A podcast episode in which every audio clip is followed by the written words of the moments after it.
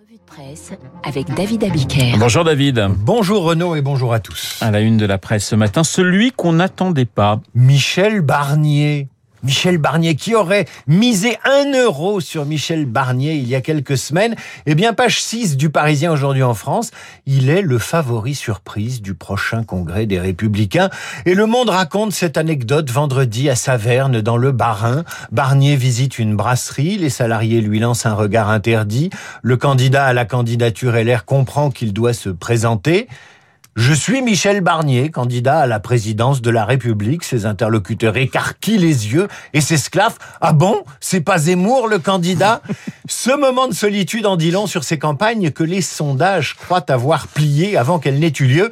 Et le Huffington Post s'interroge lui aussi. Michel Barnier peut-il vraiment passer du statut d'outsider à celui de favori du Congrès Les Républicains?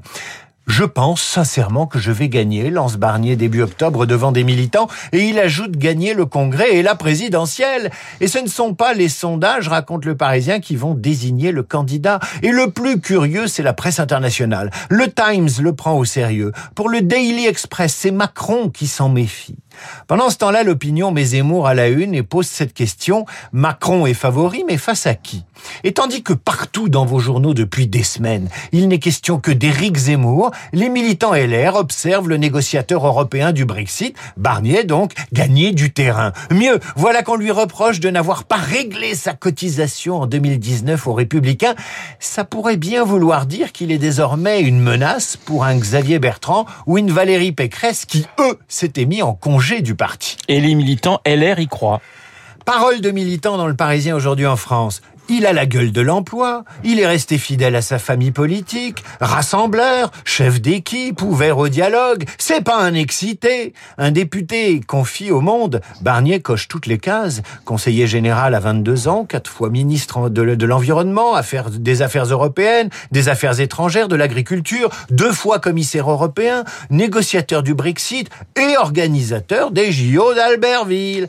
Et je vous invite à lire l'édito de François-Xavier Lefranc, rédacteur en chef du quotidien régional français dans Ouest France. Ouest France ne fera plus de sondage avant l'élection pour se concentré sur les programmes, annonce le journal. Décision saluée ce matin par Anne Hidalgo qui sait de quoi elle parle en matière de mauvais sondage. Et voilà comment François-Xavier Lefranc justifie la diète sondagière de son journal. Le temps passé à commenter les sondages détourne les personnalités, les personnalités politiques et les médias de l'essentiel.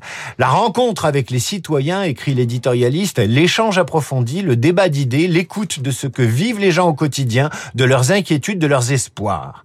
L'obsession sondagière empêche les uns et les autres d'écouter la diversité du pays, de ses habitants, de ses territoires. Elle nous berce d'illusions et nous aveugle. Elle nous fait prendre des vessies pour des lanternes. Et ce sont peut-être ces mêmes sondages qui empêchent de prendre Barnier au sérieux. Les sondages qui occultent l'intérêt des militants LR pour le candidat que certains trouvent ennuyeux.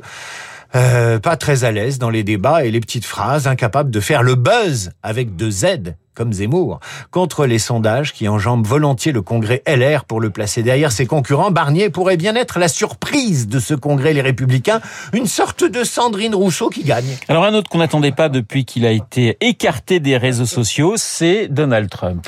Le New York Times titre ce matin Trump essaie de créer son propre Twitter.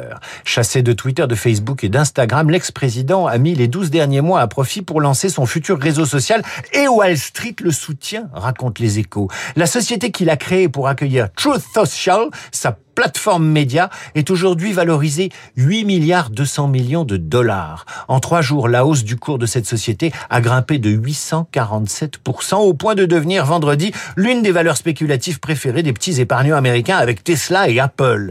Avec son réseau social Truth Social, Trump veut concurrencer les réseaux qui l'ont viré et censuré selon lui sans raison. L'autre moyen de se faire des amis ce matin euh, et un réseau, eh ben c'est la Hongrie. La Hongrie où se rendra demain Marine Le Pen? Pour se faire des alliés, quand on est candidat, il y a les réseaux sociaux, mais également les déplacements internationaux. Le Parisien aujourd'hui en France consacre une double page à ce qu'il appelle le paradis blanc qui fait rêver l'extrême droite française. 11 ans que le Premier ministre Victor Orban règne sur les urnes hongroises. 11 ans que son programme, ses sorties tonitruantes et sa politique font frémir l'Europe.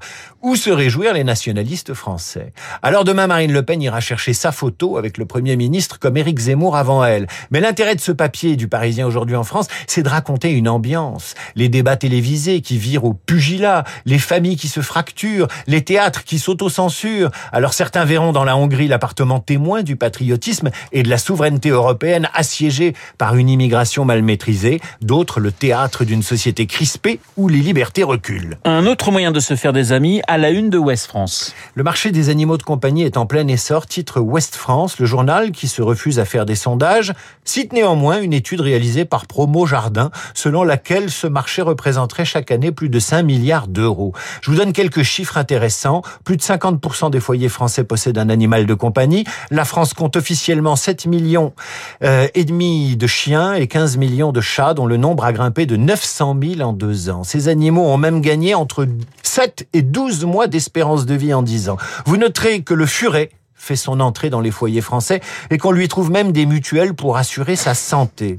Enfin, il y a un signe qui ne trompe pas. Michel Drucker a déclaré il y a cinq jours au micro de Yahoo Actualité qu'il voterait pour le parti animaliste au premier tour. Au deuxième, on verra, a déclaré l'homme qui va bosser avec son chien. C'est vous dire si le phénomène est à prendre au sérieux. La revue de presse signée David Abiker euh, est sous le regard réjoui de Luc Ferry qui est déjà rentré dans notre studio. Il est 8h38 un instant.